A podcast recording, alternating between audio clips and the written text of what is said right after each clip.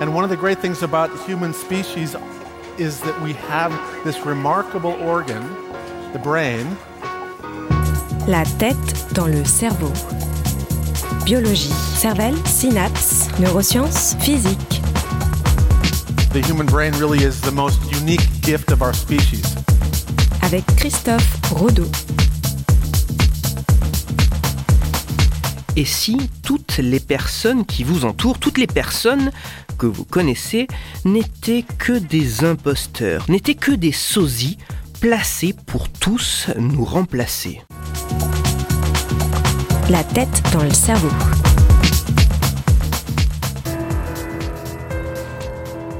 Madame M est probablement née en 1869 dans la banlieue parisienne.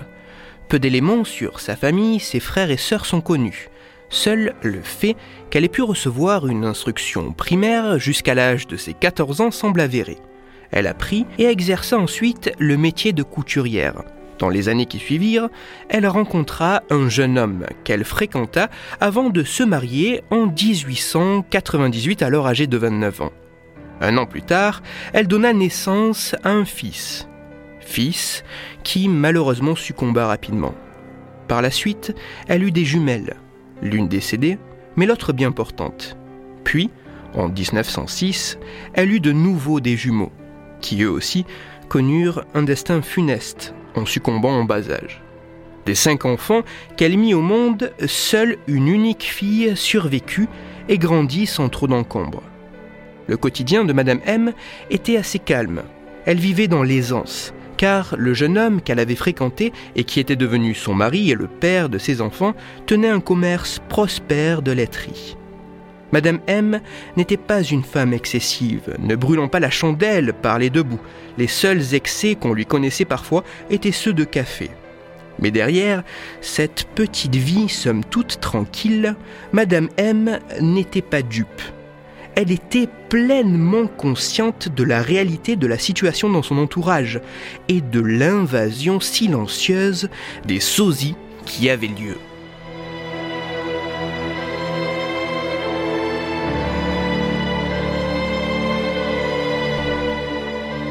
Le mari de Madame M commença à constater, trois ou quatre ans après le début de leur mariage, que sa femme avait des comportements assez étranges.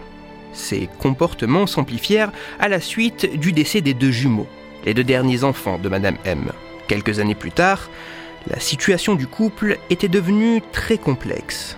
Madame M déclarant à son époux qu'il n'était plus son mari et qu'elle était au courant de tout. Car oui, son mari était un sosie. Un être ressemblant à son époux qui avait pris sa place, mais qui n'était pas lui. Elle voulut divorcer, adressa une plainte et fit une demande de séparation. Mais le problème avait une plus grande ampleur. Il existait des sosies de la concierge, des ouvriers déguisés. Les locataires avaient été remplacés, les domestiques également. Elle adressa de multiples plaintes à la police, qui ne trouvèrent suite. Le préfet de police et le commissaire ayant eux aussi disparu, remplacés par des sosies la préfecture avait elle-même été renouvelée plusieurs fois en totalité, afin que personne ne sache pour cette histoire de substitution. Elle écrivit au procureur de la République, à la Chambre des députés, au Sénat et au ministère de la Guerre, mais rien ne sembla bouger. Le 3 juin 1918, Madame M se rendit au commissariat de son quartier pour dénoncer la séquestration d'un grand nombre de personnes dans le sous-sol de sa maison et de tout Paris. Elle exigea que deux gardiens de la paix l'accompagnent afin de constater ses dires et de délivrer les victimes de la substitution faite par les sosies. Suite à ces déclarations pour le moins surprenantes, Madame M fut conduite à l'infirmerie spéciale avant d'être le surlendemain internée au centre hospitalier de Sainte-Anne. Le 7 avril 1919, elle fut transférée au centre hospitalier de Maison Blanche, en banlieue parisienne. Là, elle fut prise en charge par deux psychiatres, Joseph Capgras et Jean Reboul Lachaud. L'étude détaillée du cas de Madame M, alors âgée de 53 ans, permirent à ces deux médecins de déceler la survenue de symptômes bien spécifiques qu'ils présentèrent le 15 janvier 1923 devant l'Assemblée de la Société clinique de médecine mentale. Ce trouble fut nommé le délire d'illusion des sosies, plus popularisé sous le nom de syndrome de Capgras.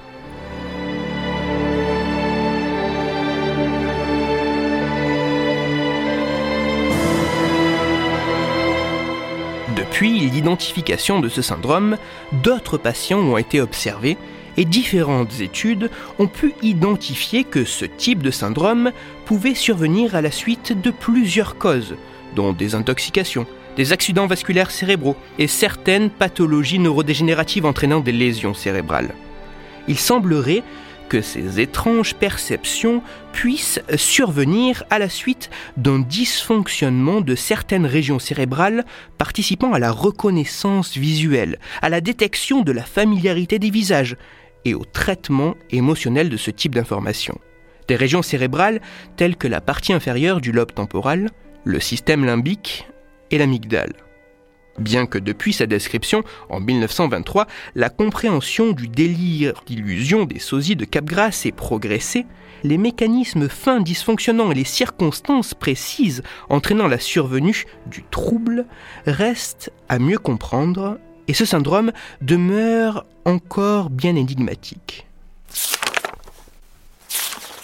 Dernièrement, avec certaines chroniques, notamment celle sur le syndrome d'Alice au Pays des Merveilles, celle sur le syndrome de Frégoli, ou aujourd'hui avec le syndrome de Capgras, j'ai souhaité prendre quelques instants pour parler de cas historiques fascinants qui permettent d'éclairer le fonctionnement du cerveau.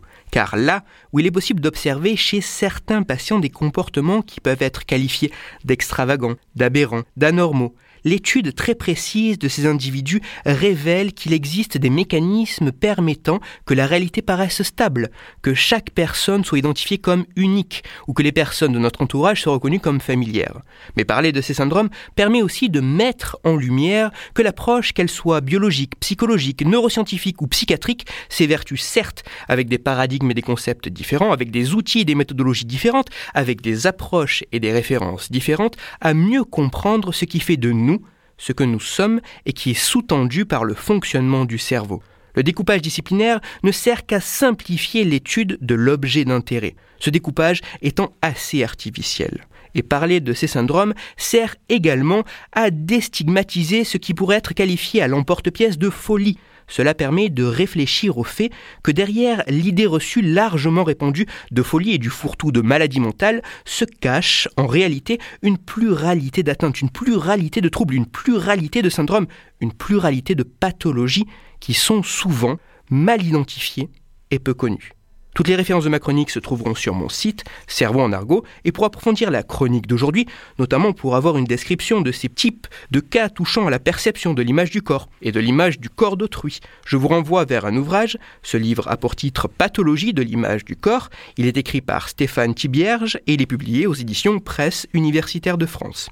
Pour discuter science et cerveau, vous pouvez me retrouver sur Twitter, Christophe-Rodo, R-O-D-O, sur la page Facebook de La tête dans le cerveau et sur mon blog Cerveau en argot. Je vous rappelle que si vous, auditeur, vous avez des questions ou des sujets dont vous voudriez que je parle, n'hésitez pas à me le faire savoir directement sur mon compte Twitter, sur la page Facebook ou par mail à l'adresse la tête dans le cerveau gmail.com et j'essaierai d'y répondre dans une future chronique. Toutes mes chroniques, y compris celles-ci, sont disponibles en réécoute sur mon podcast La tête dans le cerveau, à retrouver sur toutes les dans SoundCloud, Deezer, Spotify, Google Podcast et iTunes.